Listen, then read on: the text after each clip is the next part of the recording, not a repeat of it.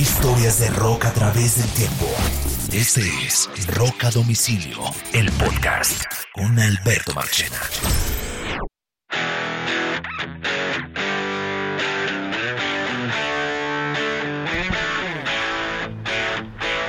Bienvenidos a una nueva edición de Rock a Domicilio Podcast. Estas son historias de rock a través del tiempo. Bienvenidos a un nuevo episodio. Los saludamos Carlos Oñoro y quien les habla Alberto Marchena. Bienvenidos. Es una nueva semana con una cantidad de noticias impresionantes.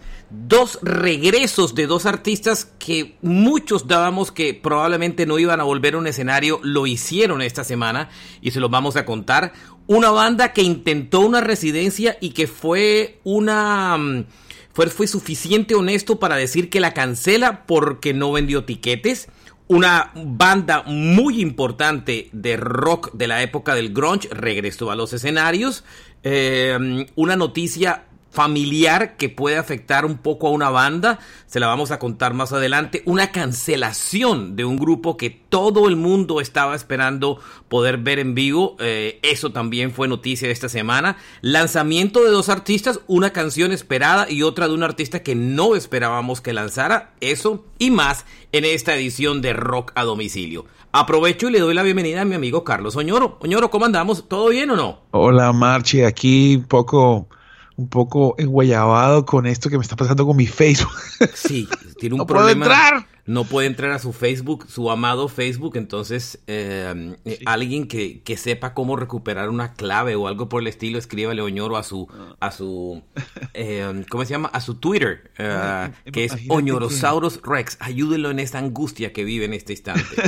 Lo imagínate que, imagínate que lo publiqué en Twitter Sí. Y enseguida aparecieron como 50 mil gringos refiriendo a la misma persona en Instagram y me dio, me dio más miedo. Sí, eso es más, da más susto.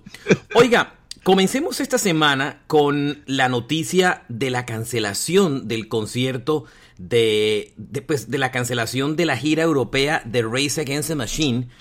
Esta noticia fue muy fuerte porque um, usted se acuerda que yo en el episodio de la semana pasada, justo en el episodio de la semana pasada, había dado una noticia de, de, que Zack de la Rocha estaba en un concierto y había se había vuelto como a, a lesionar otra vez en la pierna. Como que se levantó para, para, para mirar a ver si funcionaba y, y lo que hizo fue... Y, y, puso mucha fuerza en un pie y se volvió. Dije, me preocupa ese tema del, de la pierna, del pie de... Porque nunca se ha sabido qué es lo que tiene de Zack de la Rocha.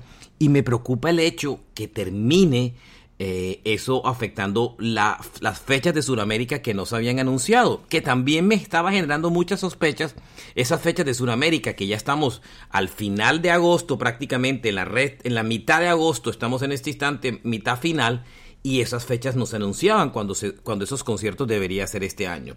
Y oh sorpresa que al comienzo de la semana, eh, Race Against the Machine publica una noticia que, que pues, pues, me dejó preocupado y que pues asustó a mucha gente y es por razones médicas, SAS de la Rocha ha sido eh, aconsejado eh, que las fechas programadas para agosto y septiembre del 2022 en Inglaterra y Europa sean suspendidas para que él se pueda recuperar adecuadamente de su pierna. Eh, es muy triste anunciar esta cancelación. Aquí está la primera preocupación, Oñoro, y es que no postergan las fechas, sino que, que cancelan devolución del dinero. Pues porque sí, si el tipo está, si el tipo está, eso para en, en, leer como entre líneas, porque si el tipo está lesionado, listo, y la lesión pues le va a implicar una recuperación, pues aplacen, ya tienen, tengo entendido que esos conciertos están sold out, simplemente aplacen, aplacen y pues corren el claro. concierto tres, cuatro meses, no, cancelan, que es una cosa que como, me parece complicado. Sí, por ejemplo, con Ozzy, que Ozzy, pues sabemos lo que, que, siempre ha tenido problemas, pero él está siempre, tan pronto puede, publica nuevas fechas. No, no las cancela ni las eh, aplaza sin tener ya las nuevas de una. Y además y, la banda dice que va a terminar los conciertos que tiene pendiente, el de agosto 11, 12 y 14 en el Madison Square Garden, que si no me equivoco, hoy es el último concierto, hoy el 14, que es el día que estamos grabando este podcast. Son cinco, ¿no? Exacto. Cinco Madisons. Cinco Madison, entonces, eh, no, cuatro, 11, 12 y 14 es lo que yo veo aquí. eh, salvo que haya hecho antes. Eh, pero esos tres los va a hacer y hoy, hoy que estamos grabando este podcast es el último, entrará a rehabilitación. Dice que es muy difícil viajar y continuar con la rehabilitación. Eh, no, no sería un, o sea, no sería adecuada pues la recuperación. Y dice contacten a su punto de venta para los refund, para las devoluciones adecuadas y firman Brad, Tim, Tom y Zach. Hay otra cosa que me que eh, aparecen todas las giras canceladas como tal del 2022, pero hay una cosa que sí me llama la atención y es, eh, sí me llama la atención es que aparecen las fechas confirmadas y sí aparece confirmada los shows, o sea, no cancelaron los shows del 2023, sino las fechas de este año del 2022 de Europa, o sea, en el 23 regresan. En febrero están regresando con la gira que le queda pendiente en Estados Unidos, que arranca el 22 de febrero. Eh, en las cruces, Nuevo México, o sea, California, hacen el paso, Arizona, eh, vuelven a California y terminan en el abril 2 en Detroit. No pasan por el sur de la Florida, no pasaron en ningún momento de la gira. Eh, tal vez, tal vez fíjese, fíjese que el 23 no lo han cancelado, eh, lo dejan en, vivo y eh, sí cancelan la gira europea y no le ponen fechas nuevas. ¿Sabes qué pasa, Marchena? ¿Sabes qué me intuyo? Intuyo algo y es que los manes están pensando en lugar de en lugar de hacer fechas solos, buscar espacios de headliner en los diferentes eh, festivales de verano en Europa, que eso sería lo más inteligente. Ellos participaron en un festival de verano, estaban en, estaban en el Reading, ¿no? El famoso Reading. Y el Reading, en Inglaterra. El claro, el de Inglaterra. El Reading, ellos eran cartel del Reading de uno de los días. Y el Reading esta semana, entre otras, anunció eh, la cancelación de Race y el reemplazo, y fue 1975, del el 1975. Esta que a la gente no le gusta. Que a la gente. pues el cambio no le gusta. A mí me gusta de 1975, pero no tiene nada que ver con Race Against the Machine, ni por las curvas. y, la, no. Y, no estaban ofreciendo refund, o sea, devolución de boleta, y la gente estaba histérica y molesta, imagínense. Como al reading le va a meter a The 1975. Ahora, es que el show era dos semanas antes. Y es que Race canceló estas giras, estas fechas europeas a casi una semana, una semana y pico del comienzo de los shows. Entonces fue muy encima. Entonces, ahora, es que era complicado. Yo siempre dije que, que me parecía complicado ver a ese tipo cantando desde un, desde un parlante, sentado desde un monitor. Complicado. era complicado, ¿no? Aunque la gente lo hubiera preferido a, una cancelación. Pues mucha gente en Twitter nos ha escrito que tenía boletos para ver a Race en Europa, eh, gente que vive en Europa y, que pues anda muy triste. Y la otra noticia que se deriva de esto, ñoro, es que nos lleva a intuir que las fechas de Sudamérica no, no van. Em, no van. Em, eh, cuando publicamos la noticia en Twitter, eh, Alfredo Lewin comentó, dijo, yo no, no pierdo las esperanzas. Nos, hizo, un comentario y... Porque como las fechas de Sudamérica estaban planteadas para diciembre, si no me equivoco, que eran dos que estaban ya casi listas para Brasil, ah, pues digamos que no sería loco pensar la posibilidad que, oye, es apenas agosto, tienes agosto, septiembre, octubre, hasta noviembre para recuperarte y de pronto uno logra enganchar las fechas de diciembre para Sudamérica. El problema que yo veo, ñoro, en esto, y la razón por la que yo no tengo esperanzas, es porque sería muy contradictorio haber cancelado Europa y salir a anunciar fechas este mismo año en Sudamérica. ¿Sí me entiende? Sería un mensaje muy raro. Oiga, bueno. cancelo Europa, ¿cierto? Y voy a meter Sudamérica, pero sí anuncio nuevas fechas en Sudamérica. ¿Y, la recuperación qué? No me parece pues, coherente, ¿sí me entiende? Pero nunca, no, ellos alcanzaron a anunciar oficialmente Brasil. No, no, no, nada, nada fue anunciado. Se, especuló se y intuía, se sabía que estaban en negociación. Que, tenían Curitiba y yo no sé qué otra ciudad más, pero, pero nunca fue anunciado, nunca salió un anuncio oficial. Entonces, eh, Suramérica no están aplazando, es que nunca fue anunciado. O sea, era secreto a voces dentro del mundo de los empresarios y todo, que Race venía y tal. Ya nada más, esperen, esperen. Inclusive a mí me llegaron a decir un día, mañana anuncian y no anunciaron. Entonces, pero eso fue incluso antes de la lesión. Eh, entonces, lo difícil de Race es que es un grupo impredecible. Esa relación de Zack con el resto de, con el resto de la banda es complicada. Eh, yo estaba leyendo otras, otra gente más pesimista que decía que no veía esto con buenos ojos. Yo no lo veo con malos ojos. Yo siento que es un tema de una lesión. Y yo siento que si, que si hubiera un problema más allá de la lesión de Zack de la Rocha, hubieran cancelado las fechas de Estados Unidos del 2023. Entonces no lo han hecho. Esta es una banda que, que que siempre ha tenido sus problemas internos, que no se logra comunicar bien entre ellos, que no han grabado música hace muchos años, pero que son un poco kamikazes en el hecho de vamos a tocar, muéstranos el dinero y nos guardamos. De ahí para adelante, nada más. Es una banda que perfectamente podía estar haciendo música Oñoro, porque es una banda muy joven. Sus integrantes son todavía jóvenes comparados con otros otros personajes más grandes que siguen haciendo rock eh, fuerte por otros lados, ¿no? Y Aunque mire que Mira, Marche, que revisando un poco la historia de conciertos de ellos, ellos tienen, digamos que tienen uno, dos, tres, cuatro y cinco giras en los últimos, pues desde que iniciaron el en el hace 30 años, sí. Es que ellos pararon estoy mucho tiempo, ¿no? Estoy viendo aquí que en el año 92 es el año de ellos. El primer disco es muy exitoso, entonces tienen 27 conciertos en el 92, 164 en el 93, 19 en el 94, descansan el 95, luego hacen el 97, pero hacen solo 90, en, en vez de 200 y pico, hacen 90 conciertos en el 96, 60 en el 97, descansan el 98, hacen 45 conciertos en el 99, 36 en el 2000, y desde el 2000 hay un salto gigante que empieza en el 2007, que hacen 11 conciertos, en el 2008 hacen 39, descansan, hacen un concierto en el 2009, y yo, es que eso es lo que quería que me recordara Marchena, no sé si lo tienes presente, ellos en el 2010 se reúnen a hacer shows y hacen no más 12, perdón, 11 shows en el 2010 hasta nuestros días hasta el 2022. eso es verdad, ellos tenían muchos años de no, de no girar. Pero bueno, vamos a ver qué pasa con eso. Eh, yo no veo las fechas de Sudamérica para este año, yo creo que eso se enredó. Y es posible para después de Estados Unidos y están cancelando y devolviendo la plata. Yo creo que no, porque prefieren festivales. Yo, veo el orden que van a ser esas fechas de Estados Unidos que le coge como la primavera, eso es casi como un poquito de un coletazo de invierno y primavera, febrero, marzo Después se va a meter el verano. Yo creo que van a ser las fechas de verano de, de, mm, Europa. Van a volverlas a poner. Festivales. yo no digo festivales. Van a hacer lo mismo que estaban haciendo, que hay un par de festivales, creo.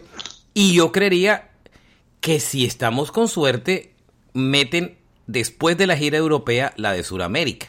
Porque es que, insisto, no me parece lógico que metan Sudamérica antes después de haber cancelado Europa. O sea, el público europeo le dice, óyeme, estábamos primero en la fila. Entonces, eh, eso no tendría lógica. Yo vería que esto pareciese se va a correr hasta eh, septiembre agosto, septiembre del próximo año, octubre del próximo año, en, si el grupo resista, porque también acuérdese que, que Race es una bomba de tiempo, es una olla a presión de sentimientos. Bueno, dejemos al Race, que ya le hablamos bastante y no es una buena noticia, así que liberen esa platica de Race para otra cosa porque no.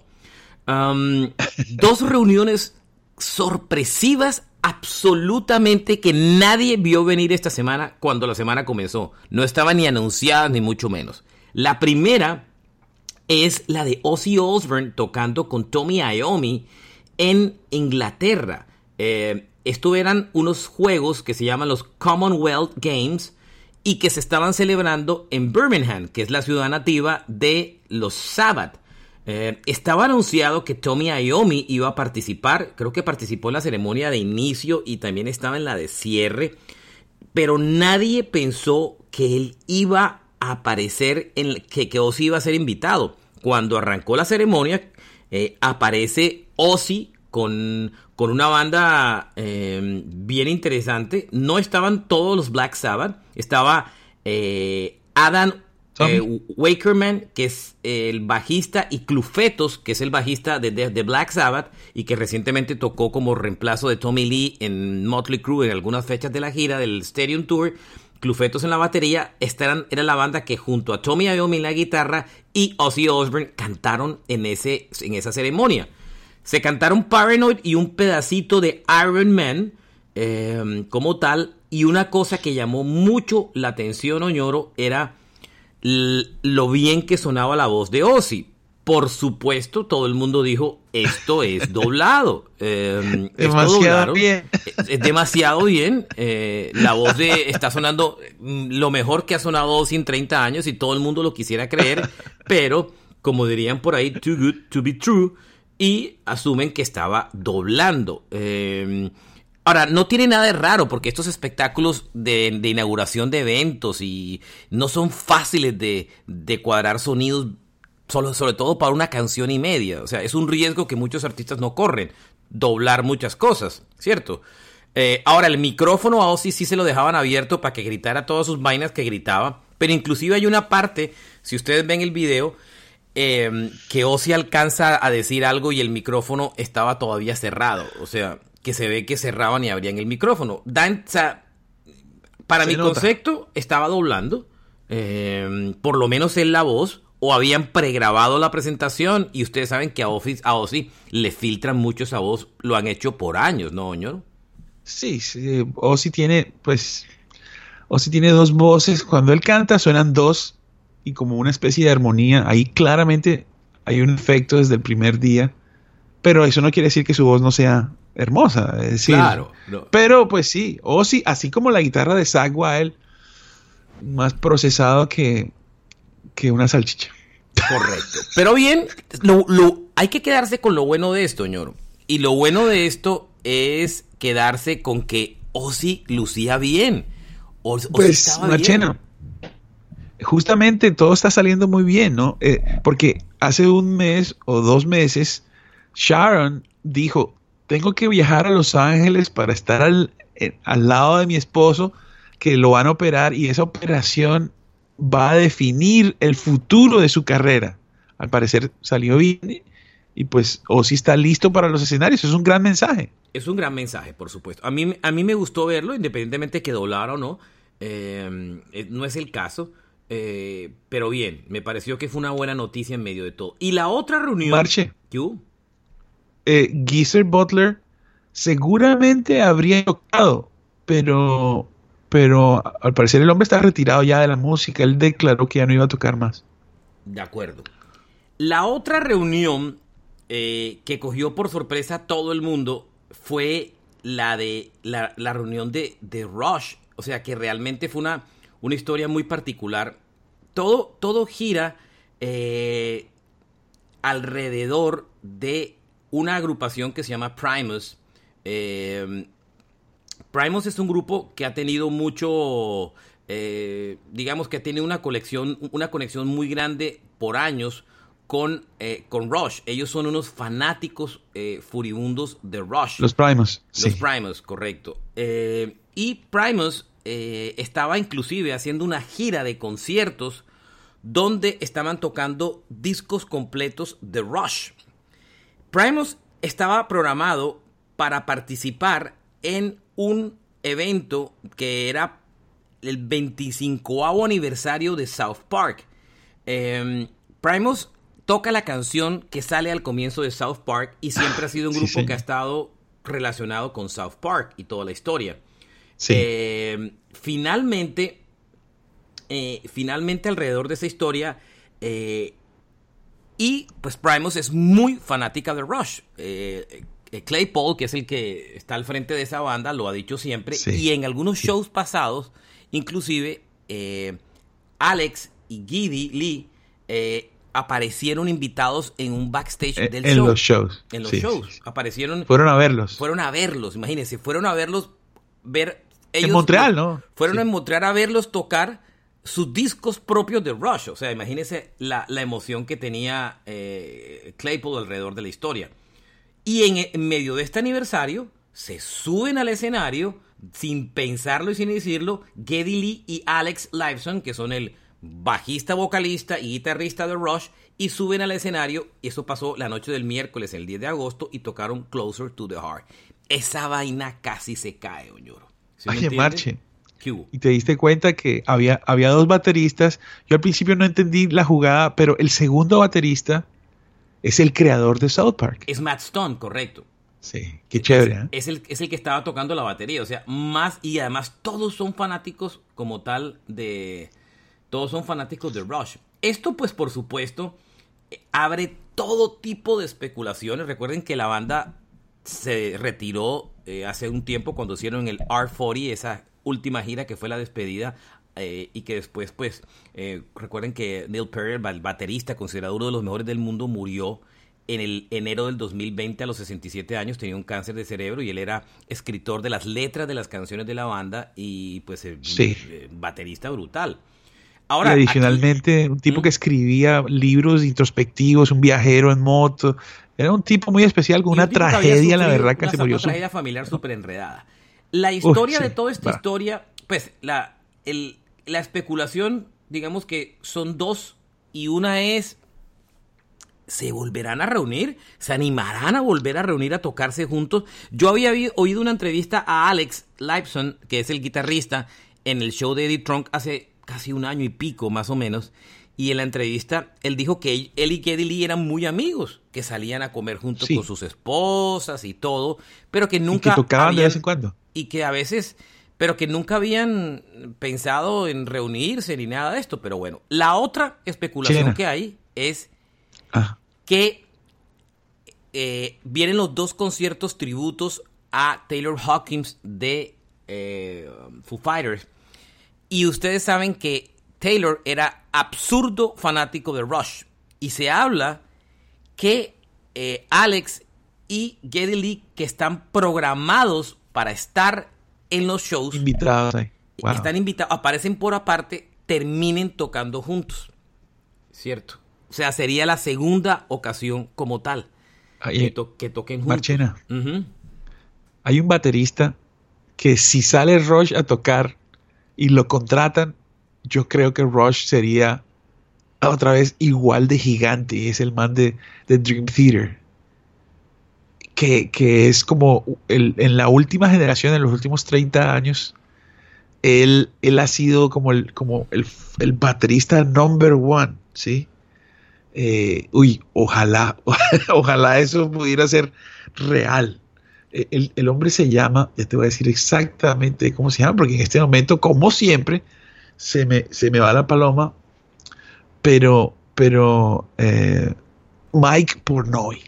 Ah, Mike Pornoy, claro, Pornoy, sí, claro. Es, ese man, si, fue, si, si dijeran, vamos a reunir a Rush, este es el man, Mike Pornoy. No joda, esa gira sería la locura. Bueno, por otro, y hay que ver si se seguirían llamando Rush, que esa es otra mi curiosidad alrededor del tema. Ah, bueno, pero, pero bueno, es que sí, es cierto, pero tú sabes, la voz, el bajo y los teclados, porque es que Geddy Lee, o sea, si, si, si el baterista era tan importante, Neil Peart era tan vital, eh, podemos decir que Geddy Lee, además de ser la voz, es el hombre que toca los teclados, y el hombre que toca el bajo. A veces haciendo las tres al tiempo, haciendo el bajo con los pies, los teclados eh, con las manos y cantando, ¿sabes? Y bueno, y Alex.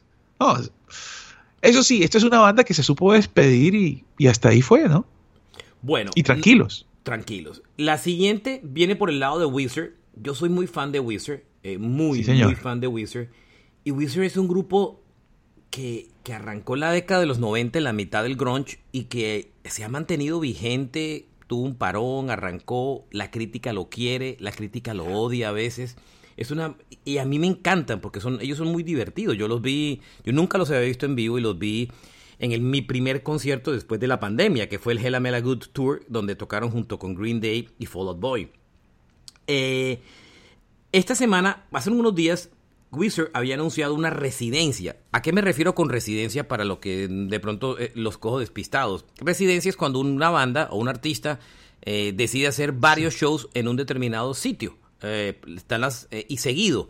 Por ejemplo, eh, las residencias de Las Vegas, en los casinos, en, los grandes eh, escenarios de los casinos, los grupos tocan uno, dos, tres meses o una semana igual. no, es que, no es que usted lleve a la novia a la residencia, no. Sí, no, Madison Square Garden, que Billy Joel tiene una residencia de como de más de 10 años, Y Weezer había anunciado una residencia en Broadway, en New York, Manhattan.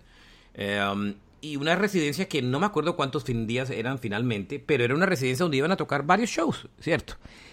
Y esta semana Rivers Como salió a las redes y dijo, mire, cancelamos la residencia en uh, um, Broadway porque las ventas de los tiquetes estaban demasiado bajitas. Eh, y además los costos estaban supremamente altos. Entonces, boletas bajas, costos muy altos, pues decidieron cancelarlo. ¿Qué me parece valioso en esto? Y, lo que me, valió, me, parece valioso es que un grupo haya admitido que canceló la gira porque los tiquetes no se estaban vendiendo. Todos, todo el mundo oculta esto. Recuerde que cuando Kiss canceló la, residencia de Las Vegas el año pasado, mm, dio una cantidad de razones que no cuadraban, eh, pero lo hizo porque no estaba vendiendo tiquetes. Y muchos también... Prefieren... ¿Mm? muchos artistas prefieren que les dé COVID o romperse una pata a decir es que las ventas estaban mal. Claro, y entiendo que no es un tema fácil. Claro. Lo que me parece valioso de Wizard es haberlo reconocido, ¿no, señor? Haberlo, haberlo reconocido y, y, eso es un grupo que ellos son muy, muy, ellos son muy sencillos en medio de todo. Bien, bien por ellos. Eh, bien por ellos y, y, bien, ellos estaban haciendo el Hella Mega Tour por Europa con Green Day este año, lo hicieron, lo llevaron a Europa y, tengo entendido que este festival lo van a seguir. Eh, en noticias chistosas de la semana, eh, Tommy Lee revolucionó las redes cuando, a ver, todos conocen a Tommy Lee de manera clara, súper clara. Hasta íntima. Íntimas, pero Tommy Lee el, esta semana sorprendió a todos sus seguidores cuando publicó una foto mostrando su miembro viril de manera brutal y contundente en Instagram. Y el post, pero ¿usted no vio la foto, ñoro? Todavía no la he visto, Eso fue tendencia, ya no está porque él la borró, o, la borró, se la borró Instagram, pero duró casi 24 horas arriba y todo el mundo en las redes. Yo sí, Tommy Lee era tendencia en Estados Unidos y yo, ¿ves esto por qué es tendencia? Otra vez se lesionó o abrí y era la foto. Me imagino que le cerraron el, Instagram. No, Lo, lo sigue abierto, lo tiene abierto. O sea, claro, imagínese la cantidad de visitas que eso generó. Ya la foto duró como que creo que hasta más de 24 horas publicada porque aparece él como metiéndose en una tina y aparece su muy popular miembro viril que se hizo famoso eh, por, por, lo generoso de su, de su tamaño y que la gente conoció a través de los famosos videos de Pamela Anderson, ¿no? Sí, mientras Pam jugaba con él. Sí, hay millones de esos videos eh, que fueron famosos y todo. Hicieron hasta una serie de eso, de, de los videos y todo. Y eh, Tommy Lee sin ninguna razón de ser y sin ningún, ajá, estoy aburrido y ¡pam!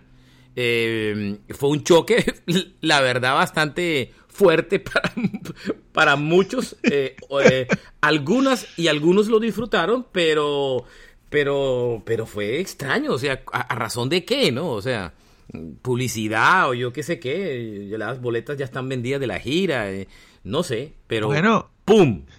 Ahora, Instagram fue bien permisivo, ñoro. Ese, Por eso te digo, por eso te digo, es una maldad, una, una pilatuna de ambos. Sí, pilatuna de ambos, porque la foto duró como más de 24 horas. Ahora, eh, sí, hay que decirle que el man, pues, su dotación es importante, se le reconoce.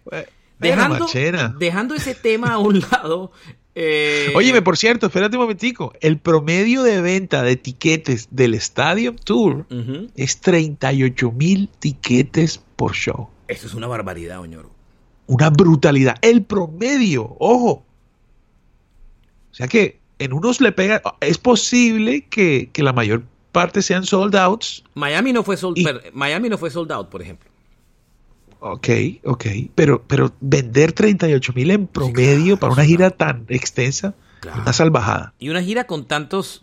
Y una gira que fue aplazada tantas veces. La gente se aguantó. Yo fui de los tiquetes que me aguanté. Dos años y me, casi tres años guardé esos tiquetes, para que tenga idea. Brutal. Bueno, vuelve a la carretera Allen in Chains. Eh, Uf, sí. Volvió a la carretera de gira. Yo tengo tiquetes para verlo. Estoy muy contento con este show. Es el primero de octubre aquí en West Palm Beach. Eh, Allen in Change.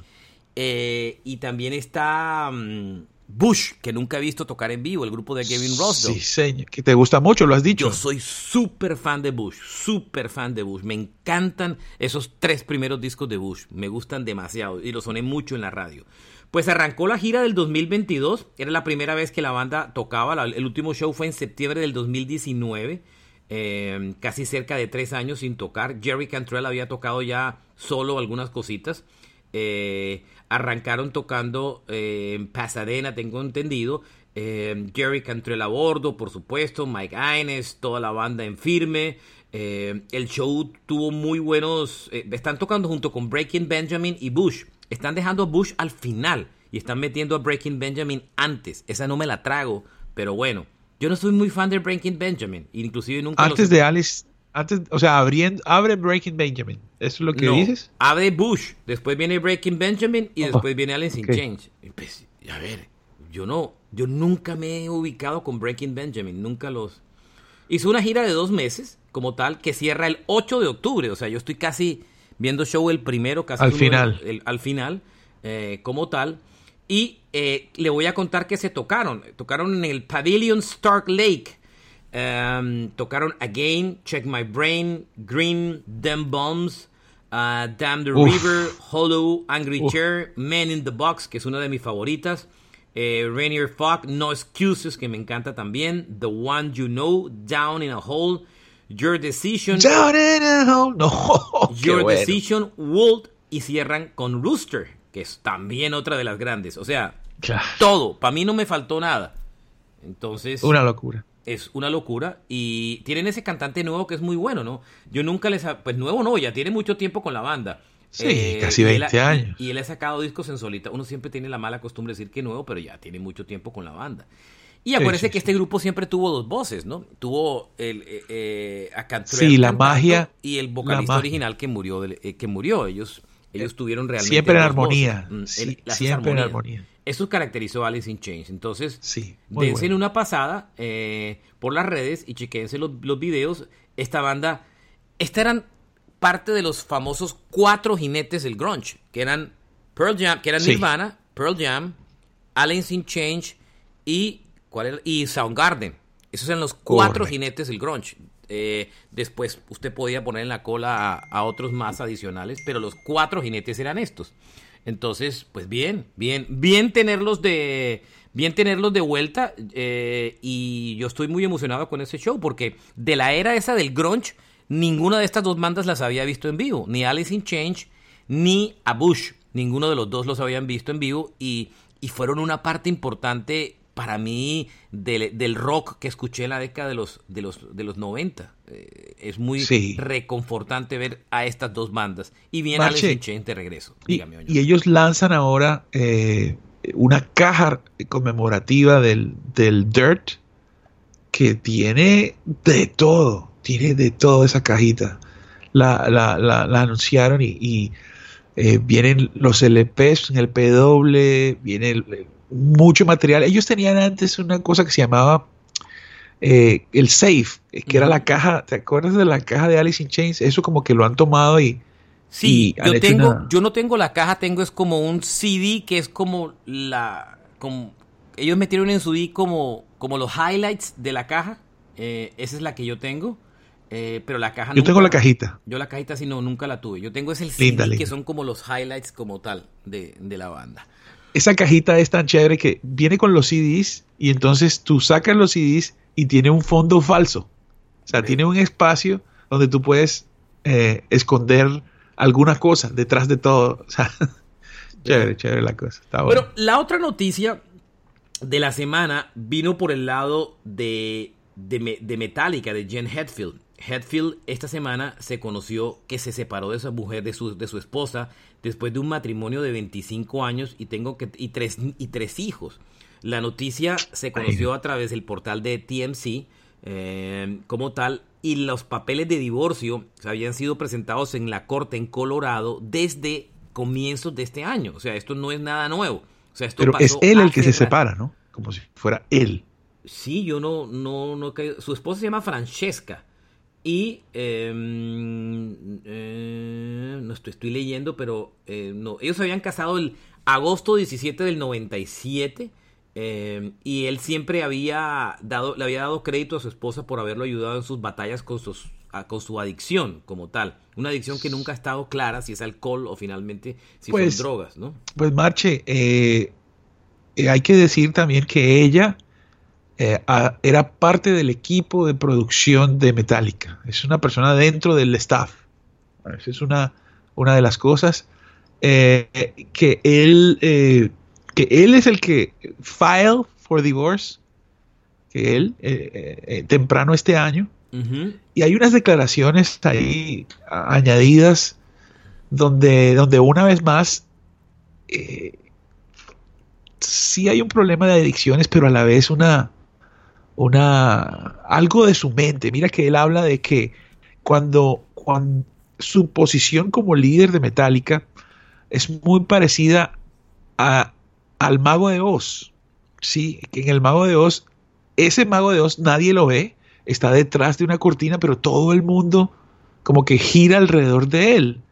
En la historia original resulta que ese mago de Oz no es ni poderoso ni está al mando de nada, sino que es el pensamiento de la gente el que, el que le da a él esa, esa- ese poder y él a través del silencio y de la, del engaño eh, les sigue el juego. Pero él dice, era igual, pero detrás de la cortina el mago de Oz está muriendo, está sintiéndose súper mal A mí, porque, a, a mí ¿sabes? lo, que, lo me reconforta de esto, ñoro, es Ajá. Que si esto ocurrió a comienzo de año, Hetfield lo ha llevado muy bien porque este ha sido un año extraordinario de Metallica. Y de los Sí. shows, salvo aquella crisis cuando se arrodilló en el escenario y toda la banda lo abrazó, ¿se acuerda? Eh, eh, ta- tal vez por ahí venían los tiros.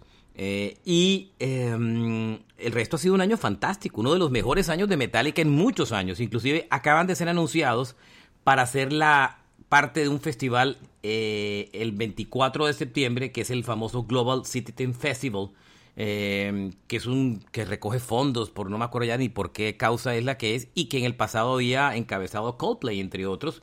Y este año acaba de ser anunciado eh, Metallica para hacer como, y eso lo transmiten por televisión alrededor de todo el mundo. Yo puse un post esta semana, adicionalmente a eso, y, y que vale la pena sacarle unos, unos segundos para discutirlo aquí, y es Ajá. que yo decía que hoy Metallica es la banda de rock más importante del planeta. Después del empujón de lo de, de lo de um, Stranger Things y todo lo que pasó, tengo claro que a pesar de los años de estar en la carretera, Metallica es la banda de rock más importante del mundo hoy en día.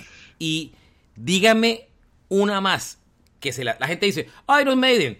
Bueno, No, no, no, no. Son dos cosas muy grandes. Maiden es gigante en Latinoamérica, gigante en Europa, pero en Estados Unidos Maiden nos es importante, pero no llega a los niveles de Metallica. ¿Sí me entiendes? Sí, Metallica- Maiden, Maiden nunca ha sido mainstream. Metallica ha logrado ser mainstream Oh. y le ha costado hacerlo, pero lo ha logrado. Bueno, Marche, Y- mira, eh, eso del, tienes razón en cuanto a el mainstream en los Estados Unidos, pero la, la realidad es que el único grupo que ha tenido más conciertos que Metallica es Iron Maiden. Sí.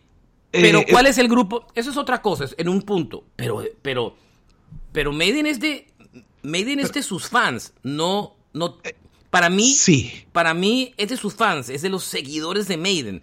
Metallica Eh, ha definido toda, Met- toda la Metallica es- tendencia. Metallica es de los fans y de los y del público que no necesariamente es tan fan o ama el rock. Esa es para mí la virtud de un grupo cuando logra, es como los Stones. Los Stones no solamente lo van a ver los fanáticos de los Stones, va gente por fuera de, o sea, lo abren a públicos como tal. Entonces, para mí, no voy a entrar en, en- en la discusión de qué banda es mejor o no, porque sé que un Sí. fanático de Maiden es un fanático furibundo como lo es No, de pero, pero es, es claramente entendible Sí. y, y que, que Metallica Pero dígame otra banda, muchísimo ni, más. ni siquiera Foo Fighters, porque Foo Fighters, que también podría ser considerado, está minado por la muerte de Taylor Hawkins. Y ese grupo no va a ser lo mismo nunca más.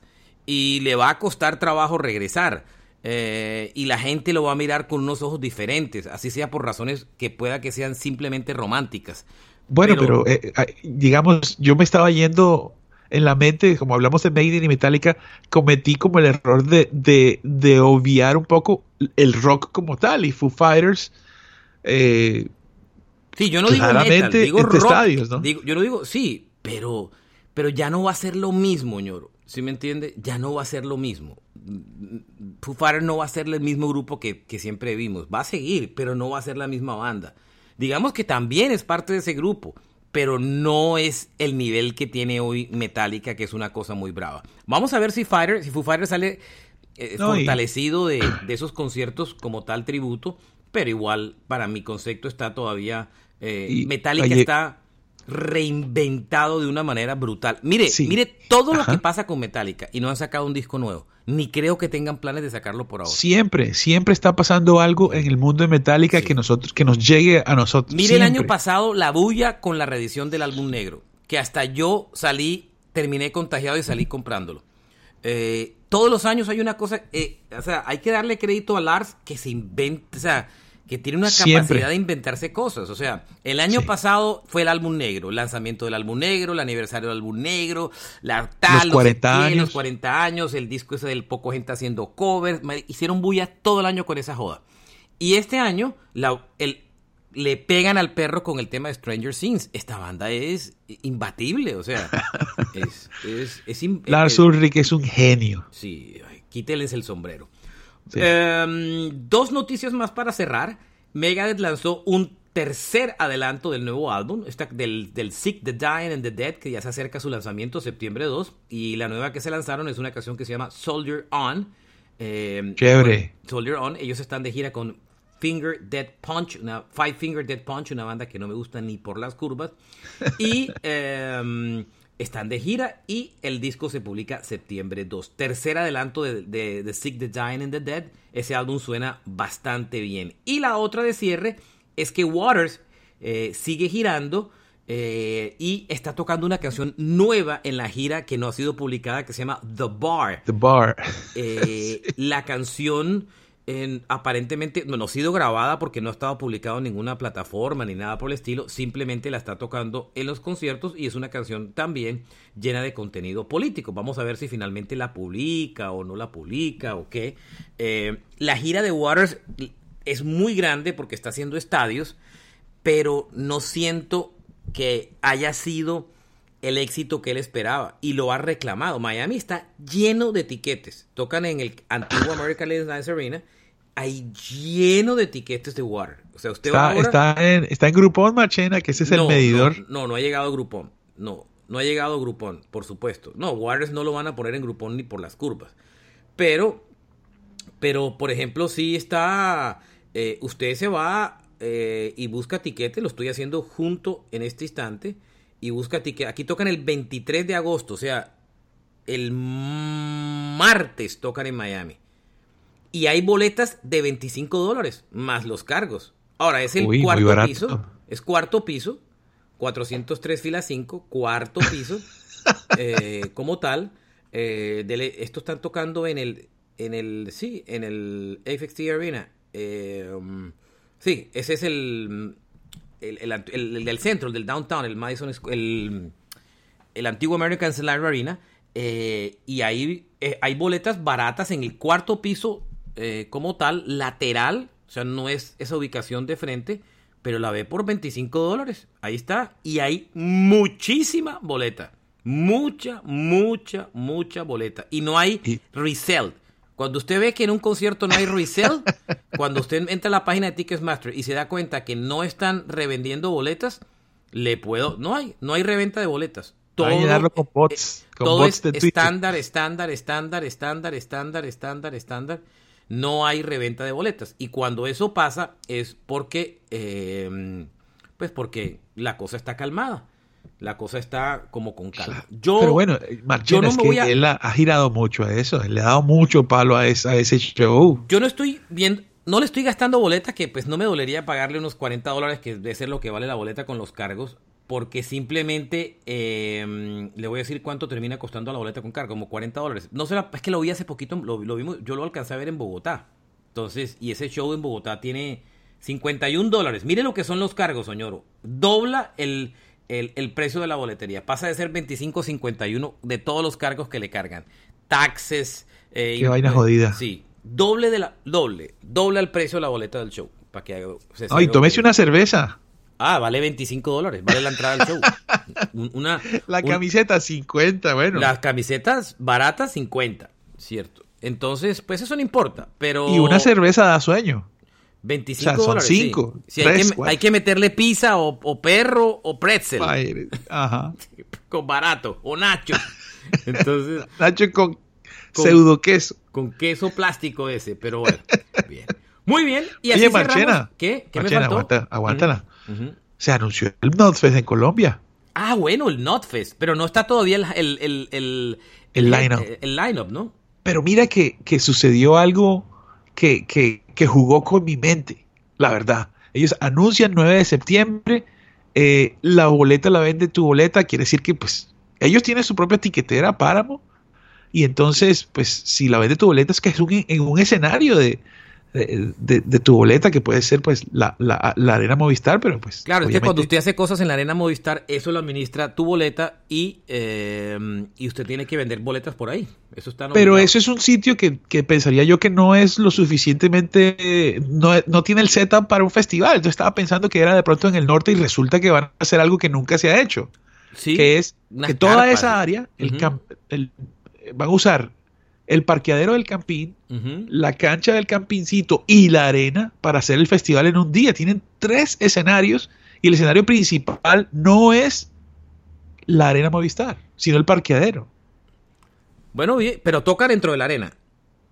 Hay, bueno, lo que sugiere, lo que se sugiere con la información es que una parte del festival es en la arena. Ok. Eh, para mí en Colombia es el mejor sitio de conciertos. sí, total. Y la ubicación. Vio, vio la inauguración del Coliseo Live, el desastre de lo que pasó con el tráfico. Eso ya pues estaba cantado.